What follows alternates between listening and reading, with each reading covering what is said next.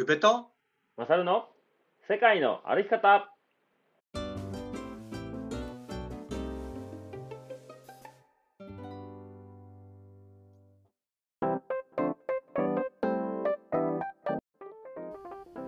世界の歩き方番組パーソナリティのウペと。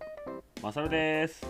この番組は世界一周とロングトレイルの旅をしてきた宇部とマサルが日常の気づきや旅から得たこと学んだこと旅のエピソードを踏まえてお話しする番組でございます。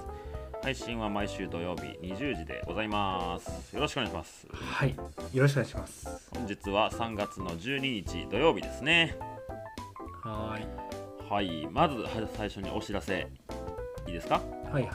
はい。はい、いよいよやってきました。来週ですね。3月19日世界の歩き方オフ会でございます。はいはいえっ、と僕のね大阪のお店ペグでえっ、とこの世界の歩き方のリスナーさんに、えーお集まりいただければなと思ってオフ会を、えー前からお伝えしてるんですけどあと1名ですね。はいはい。1枠残っておりますので。はい。あと1名ですね。そうですね。もうラジオでしかあのお伝えしてなかったからラジオだけで、ね、これが最終告知になりますかね。そうですね。はいはいはい。ファイナルコールでございますよはい。はいえっ、と時間はですね15時会場15時半開演。で17時終了となっております。でえっ、と会費はお一人様3000円となっております。はい。でごかご参加ご希望の方は、えー、マサルまで DM をいただければなと思います。はいはい、えー DM の、えーインスタのアカウント先にお伝えしておきますが MASAMA43 マサマ43でインスタグラムやっておりますので、えーあと一人最後の一枠ちょっと俺に行かしてくれよっていう方がいらっしゃいましたらそうですね。はいお待ちしております。はい、えーお願いします。はい。で、17時以降もね、交流会、懇親会みたいなことをしようと考えてはいるんですけど、ちょっとあの、マンボウの影響で、今、実際は休業中なんですね。で、お酒の提供ができないという状況なので、えーまあ、うん。販売はしない方向でいこうと思います。なのでね、もう皆さんあの買い出しやら、えー参加したいなって方はもうコンビニとかどっかで買ってきてもらってもううん。た宅飲みみたいなもんですね。あまあ持ち寄りみたいな感じでそうそうそまあ、自分の好きな飲み物持ってきてみたいな、うんちょっとつまみ買ってきてみたいなう。うん。感じですかねはい、そんな感じでいきましょう。で、ちょっとね、あの時間を区切りをつけとかないとダラダラいっちゃってもあれなんで、えっ、とまあそうね8時か8時半頃に、まあそろそろ片付けて帰りましょうかにして、9時には、えー完全にシャッターを閉めて帰るという、えーはい方向でいきたいと思いますので、はいよろしくお願いします。よろしくお願いしますはい。さあさあ、えーイベント尽くしの3月ですが、はい。はい、今回イベントの余韻で終わらせないとというわからない タイトルなんですが。いやなんかいいっすね。ダサさが入るよね。はい前回と3月のね5日、えーに行われました、えー世界の歩き方。はいトークイベント in はい。長野で、楽しかったですねそう楽しかったですね。いやー本当に。でねうん。あのメッセージも、えーいただいたりとかであとねリスナーさんと本当に初めて会ったりとかいろいろありましたんで。そうですそねんなお話をちょっとこうただね楽しかったねーで終わるのもいかがなものかと思いますんで。うん。先にメッセージご紹介いただいてもいいですかね？はい、はい、えじゃあ僕の方からはいよよろしいでしょうか？はいよ。はい、えーラジオネーム山の子さん。はい。ありがとうございます、はい。ありがとうございます。ありがとうございますめちゃめちゃ噛んでる読もうとするとねあの感じなんですよ。はい。どうぞ。えー世界の歩き方トークショー in 長野。お疲れ様でした。ありがとうございます。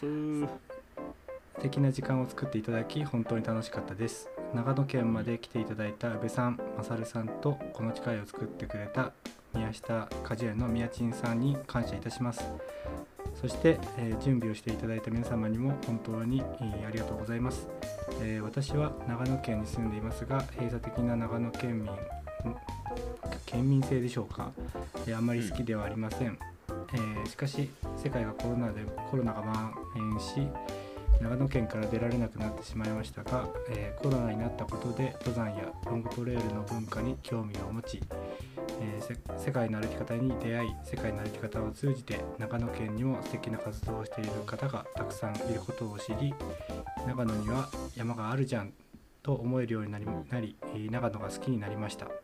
うん。うんコロナになって自分の価値観や本当にやりたいことは何か考える時間をもらえたような気がしますトークショーを見ていて、えー素敵な人の周りには素敵な人たちが集まるんだなと感じました。私もそんな人になれればと思います。また長野に遊びに来てくださいね。とのことです、はいありがとうございます。ありがとうございます。いやー初めて会いましたね。ようやく。そうですね。ね。はい。一番乗りで会場に足を運んでいただきましたねはいありがたかったですね。そう僕たち2人が ね「いいねいいね」って言いながら会場の設営を 2人で褒め合ってたところにね11時ほんとそうですね。5分10分ぐらいに来ていただいて、ありがとうございました。はい。長野県の県民性ってこうそんなにこう閉鎖的なイメージあります？い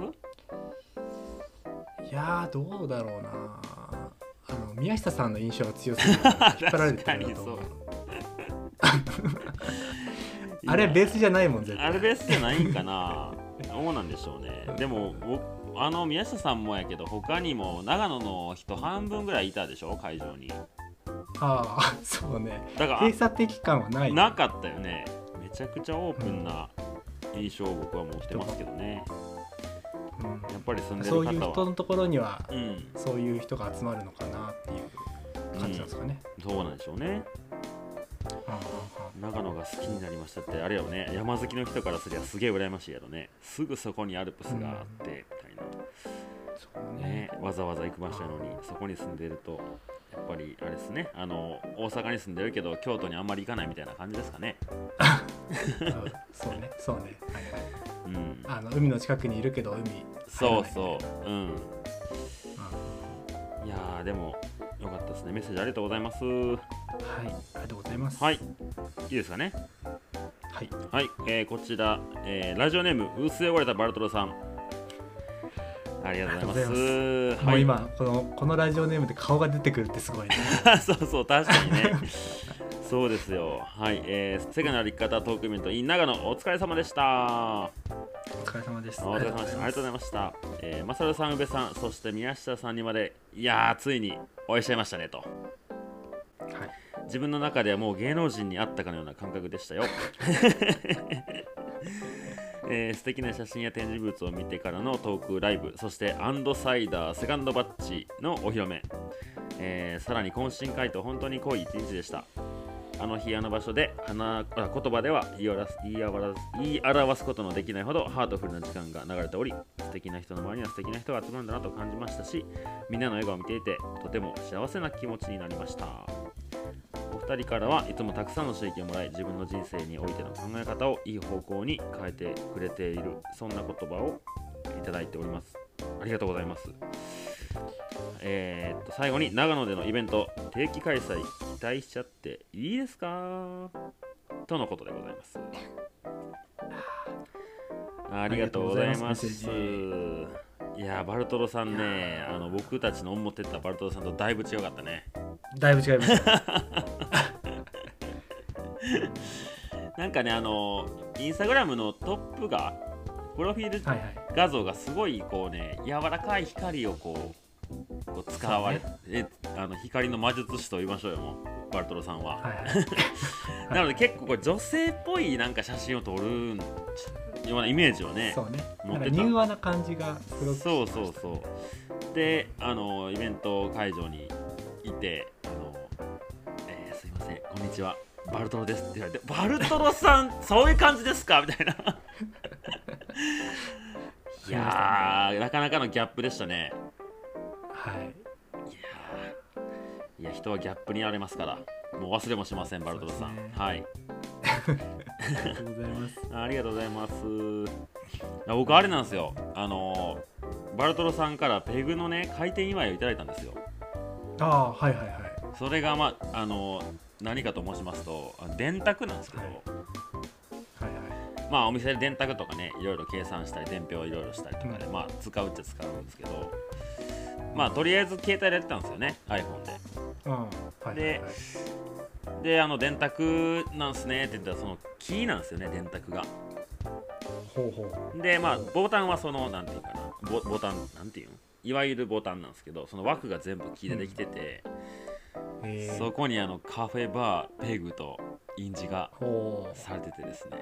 一点物っすね。一点物ですねはい。うんだからあれをあの営業が再開したらあれバチバチ叩いてやろうと思ってますよ。いや嬉しかったですね。いいっすね。うん。あのそこにフィットする感じがいいね。これ同じ人も同じようなのがもらってたらちょっとうんうん。どっち使おうってなっちゃうけど。そうそうそうそう。バシッバシッてはまると そうね。いいっすね。空いてるピースがバチッとはまる感じで。はい。ありがとうございます。ありがとうございます。はいまあ、こういったねあのメッセージいただきましたんでちょっとまあ、えーさっきもお話ししたようにまた、えーインスタライブインスタライブじゃないわ。えっ、とイベントをやった余韻でまあちょっと終わらせずにこんなこと思ったねとかこんなことを感じたねとか、まあ、こういうことを得たんじゃないかみたいなことを本編でお話ししていきましょはい、うはいそれでは世界の歩き方スタートです。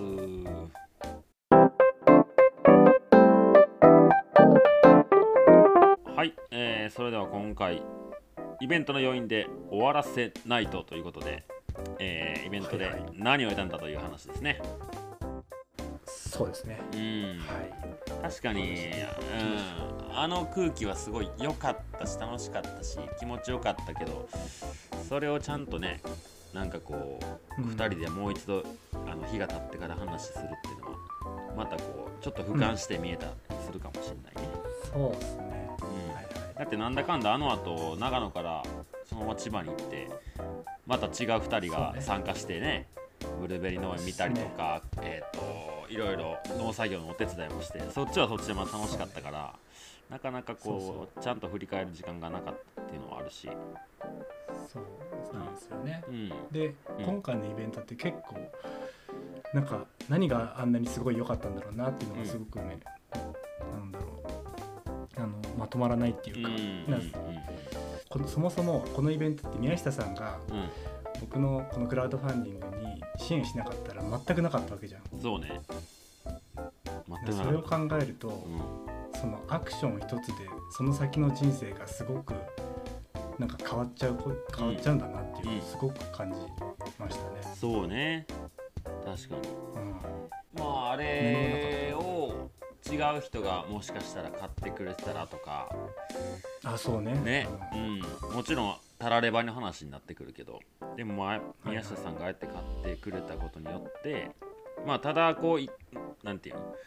宮下さんとこ行ってなんかリンゴ系の仕事のお手伝いするだけでも話が終わったかもしれんけど、なんかそれでこう人を集めてくれてイベントやって会場やってとかっていう動きをしてくれたからこそねあんだけ新しい出会いがあったりとかその中で来た人同士もなんか仲良くなってる感じもしたしでインスタで、今日今日っていうかまあ、えー今日11日なんですけどなんかちらっと見たらなんか向こうイベントで初めて会った人がその人となんていうのお店に行ったりとかなんかそこで、うん。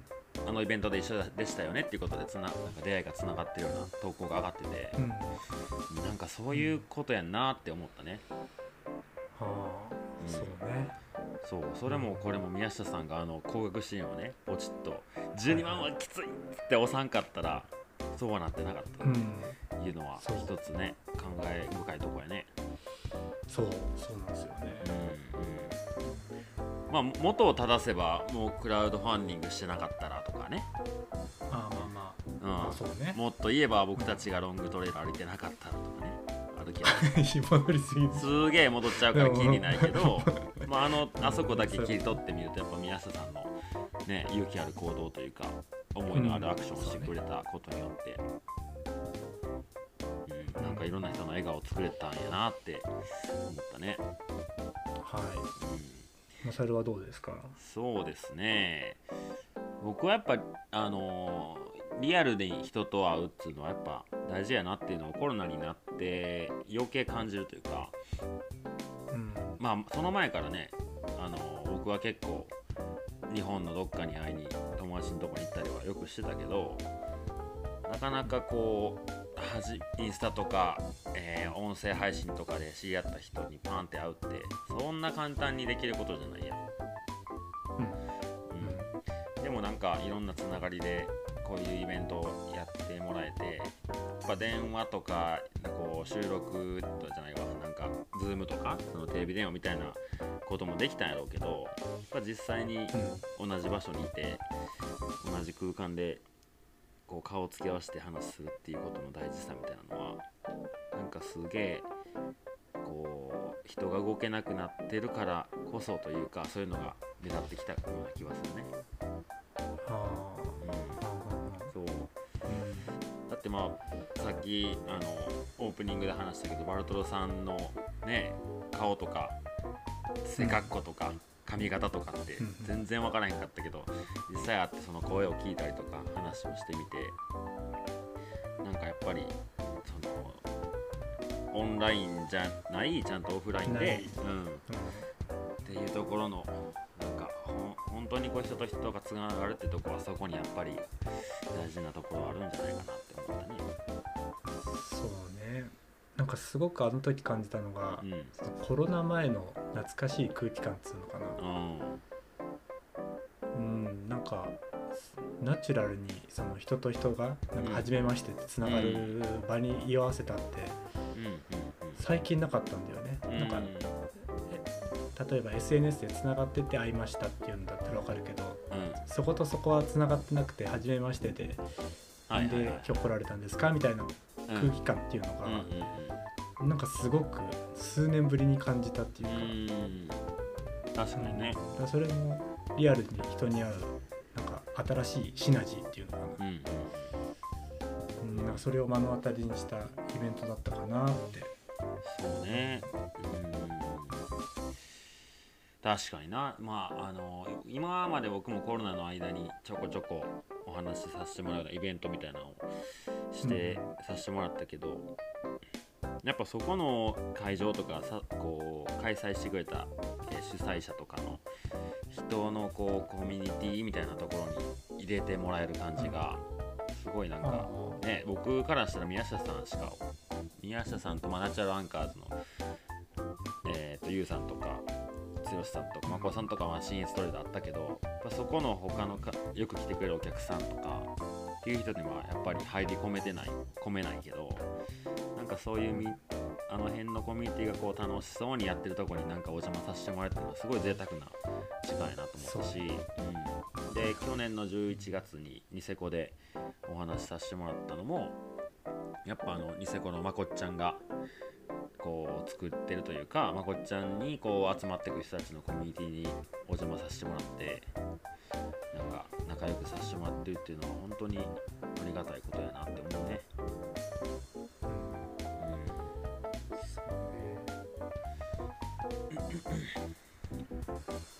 うん、あとは何かございましたか？うん。あとね、うん。まあ、あの山中さんもバルトロさんの、まあ、うん。2人とも同じ文章が入ってたのが、う素敵な人に素敵な人が集まるみたいな書き方されてたんですよ、んうん。で他の人のインスタの投稿とかでもこの言葉使われててうこれはまあ僕らがねいい人だからとか、うん。宮下さんだけが素敵な人だからとかっていうわけじゃなくて、うん。多分その場になんかなんだろうな居合わせてるうん。人がそれぞれすごく魅力的だなみたいな感じになって。うんうん。なんかなんだろうな。なんつったらいいかわかんないけど。なんか、出てこない今日わかるよわかるよ。そうねなんかまあ素敵な人の定義は皆さんはそれぞれやと思うけど、なんかやっぱ楽しそうにやってる人のところに楽しそうな空気ができてやっぱそこにね人って集まってくると思うよな。うん。なんかあのここでも話したかもしれないけどその施設で子供たちと接してる時とかもやっぱこうおもろそうなとこに子供らがあって集まっていくんよね。すごいなんかあのそういう楽し面白がるセンサーはやっぱビンビンやからさあの子らは。うん。うん。まあそれがあの他にしなあかんことがあったりとかまあその辺は置いといてやけどなんか僕がこうなんつうかなこういう風な遊びしてほしいなって思ってなんてこ大人の都合に合わせてこうやらせる遊びってみんな全然やっぱやらへんし思んないし全然大人の思い通りにいかへんぱスタッフが本気でちゃんと遊んで楽しんでるとこにちゃんと子供たちはねあの鍵つけてねやってくんのよ。うん。なんかそういう風ななんか子供との接し方をしてるとほんまにやっぱ別に子供に限らず人間ってそういうねあの似似たり寄ったりというか楽しそうなところに集まりたくやっぱなっちゃうんやと思うね。うん。でそれをこうね素敵な人には素敵な人が集まるっていう言葉で言ってくれてたけどなんかその本当に自分もそんな感じになりたいなみたいなのをどっかで思ってたりとか。はいはい。でも誰か一人がそういう人なわけじゃないやん。うんそうそうそう。みんながみんなそれを作ってるんやけどなんかそこに全員が俺もそうなりたい私もそうなりたいっていう人たちが集まってるだけなのに、なぜかうん。場が成立するというか、そうですね、うん、はい。なんかそういう、ね、熱量みたいなのは伝播していくんやなって思うね。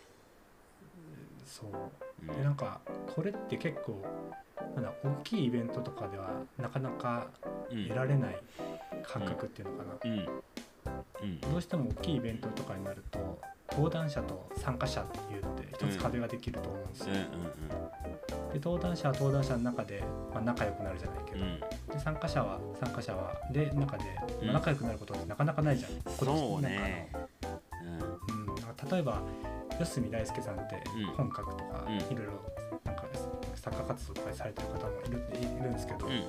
その人のトークショーに行ったことあるんですようん。ね、で、まあ、本にサイン欲しいなみたいな感じで僕も行ったんですよ、うん。うん。でそれって登壇者と参加者の関係であって、で参加者同士で仲良くなる関係ではないわけじゃん。そうね。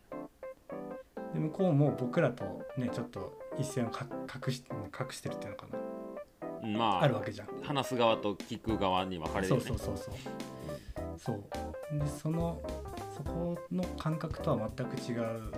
なんか小さいコミュニティだからのアットホームさとうん。そのなんか全体がなんかみんながいい人に見えるじゃないけど、うん。みんながき心地いい環境を作ってくれてるっていうのがうん。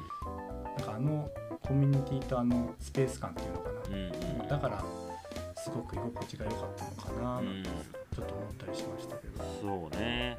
そうね。だから多分そコミュニティやと思うな。そのお店があってうん。そこにお客さんがいてとか、なんか多分 SNS とかラジオだけじゃあそこまでなってないと思うけど。やっぱあの会で「あ久しぶり」みたいな人たちも行ってたりとか、宮下さんのことを知ったりとか仲良かったり一緒に山行ったりとかしてる人たちって「あ元気してた」みたいな「ありがとうな今日来てくれて」っていう会話があるだけでそううん、なんかそのなんつうかな。自分一人で行ってる感じにはもちろんならないしなんかちょっと一歩こうお互い踏み越えれるような空気感を作ってたんかもね、そうね、うん、だってさ僕もそのさっきの四隅さんみたいな話であの自転車の冒険家のえー、と坂本達さんっていう人のイベントにパタゴニアのショップでやってたから見に行ったんやけど聞きに行ってね。まあでも1時間半ぐらいの話をもうみんな夏野さんのあ坂本さんの方向いて話聞いて、うん。でまあそれこそサインいる人は並んでくださいねみたいなその人と話するみたいな感じだけど、なんか、そっから別に友達にならないし横に座った人ちょっとおしゃべりはしたけど、その程度で終わった違いかもね。うん。だからもうパタゴニアのショップの人らが聞きに来てくれた人たちと仲もうすでに良かったりとか一緒に遊んだりとかしてたらもうなんか怒って僕らもそういうテンションでいてていいんですよねみたいなことになればね、もうちょっと変わったかもしれないし、いやー学びが多いですね。そうですね。あとまあ僕たちが大した有名人じゃないからっていうところあるでしょうね まあそれはね一番。それが一番。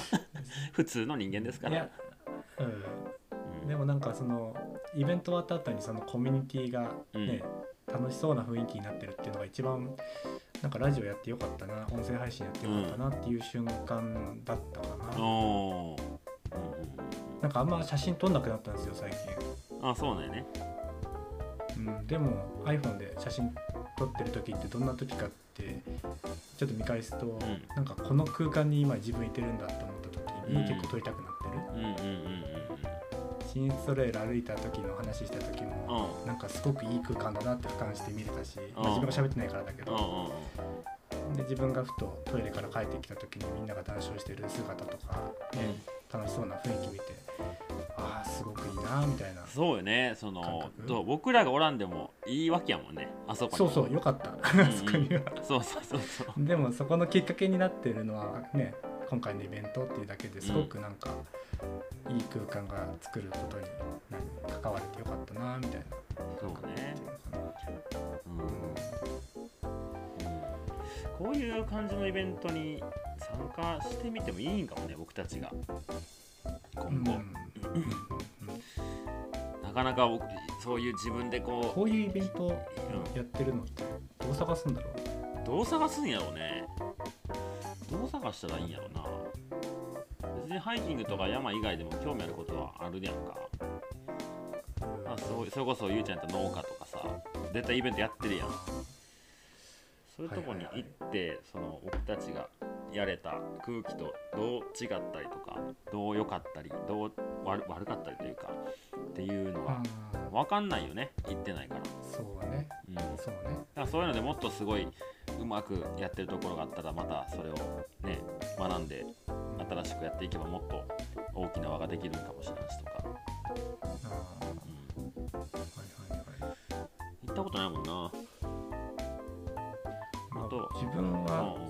時シルプ斉藤さんのところよく行ってたああどんな空気やったうーん。こんな空気？なんか面白い人に出会えるかなみたいな感じの空気。うーん。何人ぐらいのイベントやったの？うん。20人とか。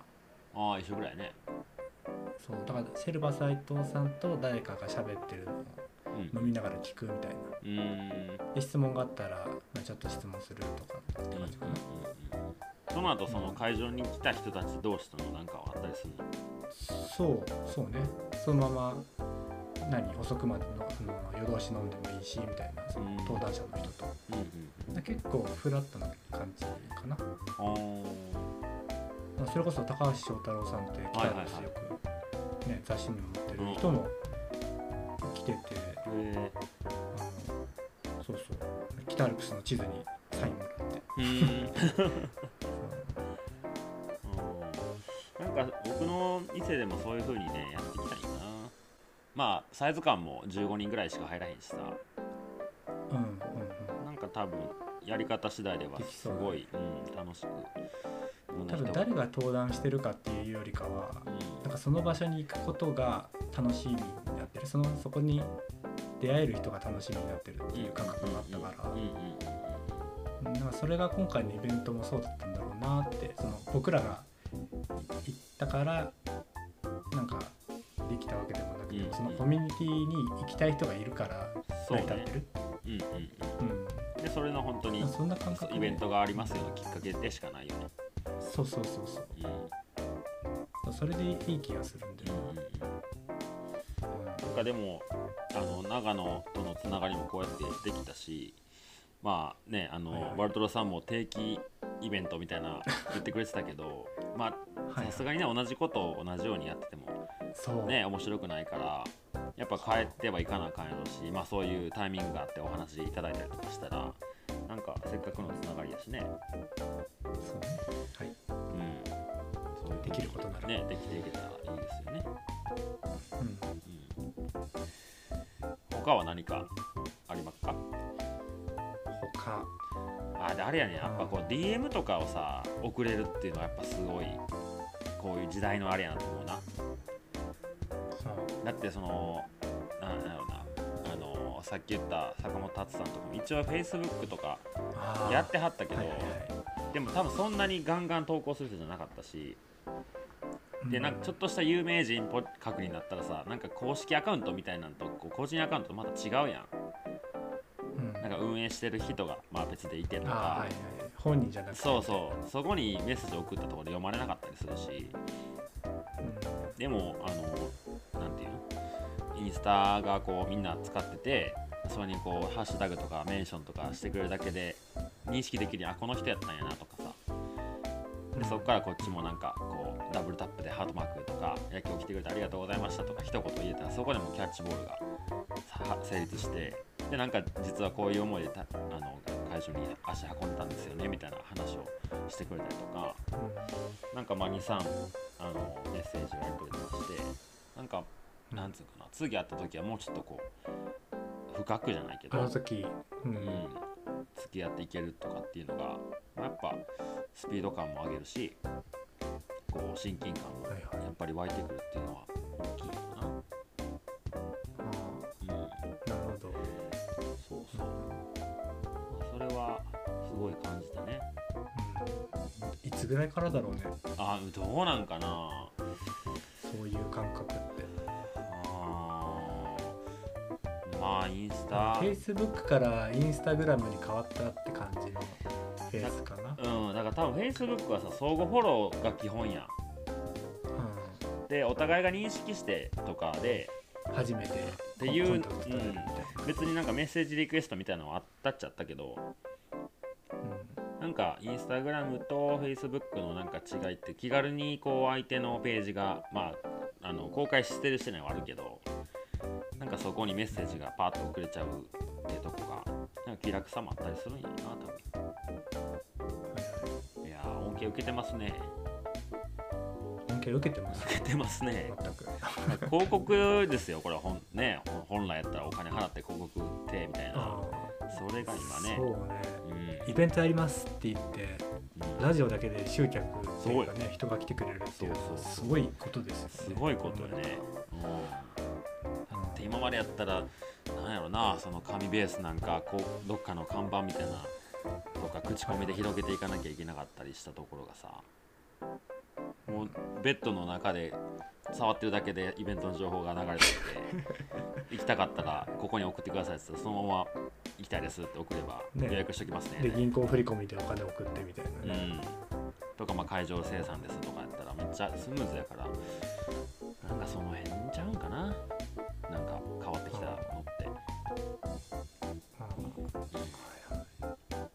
でもやっぱあとはそのイベントだけじゃなくてラジオで声が僕たちが届けてたっていうところはやっぱりラジオのこう力っつうのもあるよね。うん。うん。それを感じたねすごく、うんうんうんうん。でそれに普段からメッセージくれた人とほんまに会えるみたいな。僕らの中ではさよくラジオネームでメッセージくれた人ってこっちからしたら僕らの中で言う有名人やん。どんな人なんかなみたいな、うん。っていう感覚なんか本物に会えたみたいな感覚はあるやん、うんうん。そういうのやっぱこう向こうは声も聞いてくれてるしメッセージもくれてる人もくれてるしなんかそういうところがこういわゆるトークイベントじゃないもう一個こう上の上の上のというかうん。違う広がりを見せれたのは、やっぱラジオありきだなと思うね。ああそうかもねうん。宮下さんもボイシーでねかか活動的に配信してるし、あの会場に来てた人も宮下さんに会いたくてって来た人もいてたよね。ああそうね。うん。うん。そうやっと会えた宮下さんにみたいな。うん。でそれきっかけで世界の歩き方も知ってくれて今ちょっと聞いてみてますみたいな話もあったりするし、うんすごいなんか面白い展開っていうかね、そうね、うん、そんであれうん。あのまあラジオ始めて1年ぐらい経つわけじゃないですか。うん。でなんか最近になってラジオ聞いてますとか、うん。声一緒ですねって言われる機会がうん。結構増えたっていうか、うん。この間のイベントでもそういう話してくれた人もいたし、うん。うん。なんかすごくねこのラジオのか認知された感がすごくあるんですよ。うん。されてきたみたいな。うん。でこのイベントがなんか僕らのそのラジオとしてのうんなんか聞くに値する価値っていうのかな。うん。このラジオを聴いてることでなんかそういう似てる人に会えるじゃないけどうん。自分のその感性を持った人に出会いやすい感がうん。なんかひょっとしたらなんかそういう風に感じて人くれた人がいるのかなみたいな、うんうんうん。うんうん、感覚があるんですよね。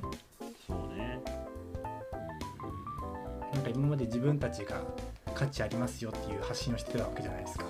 うん。ありますよっていうかうんうん。なんかこういう配信をしている継続しして僕らの考えてることとか日々思ってることを発信してでもそれがなんかまあ誰にもね響かないって言ったらあれだけど、うん。届かないことだってありえたのに、あこれはちょっと面白そうとかちょっと聞いてみてもいいかなっていう人がどんどん増えてってそれがなんか輪をかけて増えてってなんかイベントまで起こせるねまあこれは宮下さんのおかげだけど、うん。イベントまで起こせる人たちなんだみたいなうんうん。なんか一つみんなが価値を認めてくれたっていう感覚がすごく僕の中ではこれが一番なんか大きな気づきっていうかはいはい学びじゃないけどそうそういうの感じたりしました。確かにねやってることはずっと同じことやもんね。ラジオの配信で言ったらうん。経験してきたことを、まあ、継続的に上げてたっていうだけで、そうそう。うん、それがなんかいいじゃんって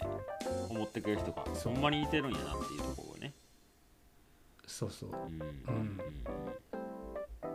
なんかいいじゃんって言ってる自分ってちょっとなんか ねうんあの ちょっと変な感じなのかなって思ってたのが意外とみんないいじゃんって言ってるっていう雰囲気、そうね。まあでもいろんな人のあれよね。会場もやけど真央くんのさあの動画かっこいい動画見せられてさ、はいはでそこで宮下さんが「これできましたよ」っつって出してさもうまるでイベントですよあれ。そうそうそうで照明も焚いてくれてとかさ。そうね。いやーなんかみんなの特技をあそこに詰め込んですごいいいものができたなってでいいもの作ってくれたなって感じだね。そう。うそれがすごくねんうん。あるね。うん。であそこでなんだか2人だったらうんあそこまでできないよねできひんでき絶ひん。絶対。できひん。絶対できひん。対 うんでまこうやってラジオの配信も1年間ねなんかさ個人配信やったり毎日配信みたいなことしてなんだかんだ大変な時期もあったけど、まあ、それがあったからあそこでああやって話をねまあ緊張はしたかもしれないけどラジオで話したようなこと話もできたしなんかそのうまく喋れるかなとかっていう心配よりかはなんか違うところにもっとこううまく伝えたいなとかなんかそう。ね、そっちになれたのはやっぱこの1年間130回ほど配信した 力になりましたね。もう賜物ですね。集大成ですけど いやまあ途中結果発表みたいな感じよ。ああはいはい。まだ1年ですからね。うん。まあいやでも本当にね、うん。ね関わってくれた人に感謝っていうか長野のイベントは。うんすごく感じましたねうん、いやもうそうですよ。そこが総括ですよ。長野でイベントやれてよかったってことですな。うそうですね。うん。はい。うん、うん。ありがとうございました。いいですかね？うん、OK じゃあちょっとエンディングでお知らせがございますので、い。きますかね。はいはい。はい、それではエンディングのお時間です。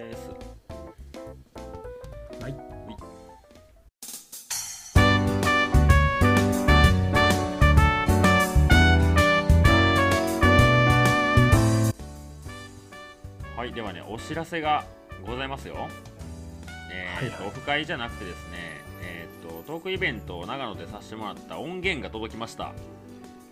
おおそうなんですよ、真央くんがね、あのカメラ回しっぱなしにしてくれてたから、うん。あの、え2時間半にわたる トークイベントの音源が、はい、こちらに届きまして、はいはい。でよくねインスタライブとか Facebook あー YouTube ライブ配信とかなんかやってる人いるじゃないですか、うん。でなんかそんなんも動画配信できたらねみたいな話を宮下さんと話をしたんですけど、まあ僕たちは声の人ですから。そうですか？そうですね。えー媒体は声なんでね。じゃあイベントのね動画上げるのもありやけどもういっそラジオで音声だけ流すっていうの面白そうだねってうん。なので本当にあの音声だけで会場のこうざわつきやら、えーっと笑い声やったり、僕たちのお話だったり宮下さんのトークだったりで動画も、えー音しか聞こえないですけど、まあ、その臨場感味わえるんじゃないかなってことで。はい。えー、と音声をね前編と後編に分けて、えーこの世界の歩き方で配信いたします。はい。今日がね土曜日、えー12日土曜日ですね、うん。まあ、これが今回の配信なんですけど明日のね日曜日と明後日月曜日に前編と後編を1日1本ずつ上げていこうと思いますよ。はい。はい、で配信はね一応20時を予定してるんで、まあ日曜日の20時に前編、月曜日の20時に後編が上がりますんで、えー会場に来れなかった方とか、まあなかなか長野までね行くの大変やな。でもちょっとどんなのが気になるなって方は聞いてみて嬉しいですね。はい。はい。前編がねなんだかんこれはん？どう？何？これはあれですか？あの編集とかせずに。編集まあほぼせずに一応初めに僕がちょっとこう入れるかなってぐらいで、うん、はいはいもうほぼとほぼほぼそのまま。はい。はい、で、まあ、ざっくり内容なんですけど前編は一応ね休憩挟んだんですよね。1時間ちょっとずつで,、でまあ、前編はもう僕たちの自己紹介から、まあ、ロングトレイルの話を中心にやってで、えっと、今年、えーアメリカのパシフィッククレストトレイルを歩きに行く方が会場にいらっしゃってたので、まあ、その方にちょっと前に出てきていただいてお話をしてみたいなのが前編でしたね。はい、で後編月曜日に配信するものが、えーとまあ、僕たち最近やってる活動みたいなところで、えーはい。京南、えーベースキャンプブルーベリー農園のお話ですねと、えー僕のまあ今ちょっと休業中ですけどカフェバーペグのお話とあとはあの新エストレイルで僕が、えーエンジェルをしに行った宮下さん、ゆうさん、誠さん、えー、剛さんをちょっと、うん。えー前に出てきていただいて、まあ、クロストークというか、まあ、まとめトレイル、新エストレイルの説明もしつつ、まあ、長野のあの、ね、ロングトレイルと言われてるところなので、まあ、その辺の紹介とその時の思い出話みたいなことをしてで最後に、まあ、うんイベントの総括をしたっていうような後編ですかね。はいそれをあげますので、えーよかったら聞いてみてくださいということで。はいほい。と、あとは何かありますかね。そうですねないですかねないですかね。うんうん。あ、あとね、これ土曜日配信なんですけど、一応あの、先週の、えー長野のイベントの展示をまだしてるもらってるんですよね。で、多分この日曜日までぐらいじゃないかな。そうね。うん。はいはいやってますね。もしまあ長野の近くの方とかたまたま長野に行く用事があるよって方は、えー、とナチュラルアンカーズさんとの、えー、と建物の入ってる建物2階の展示スペースが、えーライトルーム。スだったかな？そうですね。はい。そこに、まま展示してますのでよかったらはい。足を運んでみてください。というところですかね。はい。じゃあ、えー番組の最後に、えーもう一度、えーサクッとお知らせ。世界の歩き方オフ会3月19日、えー15時開演15時半、えー会あ会場15時半開演、えー17時終了でお一人様3000円で、えー場所は、えー大阪のペグで、えーイベントをやりますのであと1枠空いております。あと一枠。はい、えー参加したいなっていう方はもうお一人でも結構ですし、まあ、なんなら2人で一緒に行きたいとかもギリいけるかなっていうぐらいの感じですけど、はい、DM いただければ、はい、ご予約しておきますので。ぜひぜひ。はい、はい。よろしくお願いします。お待ちしております。はい。であの17時以降のね懇親会みたいなのにも参加したいって方がもしいらっしゃいましたら DM いただければ、えー対応できますのでよろしくお願いします。よろしくお願い。しますはい、ではインスタグラムのアカウントをご紹介して終わりにしましょう。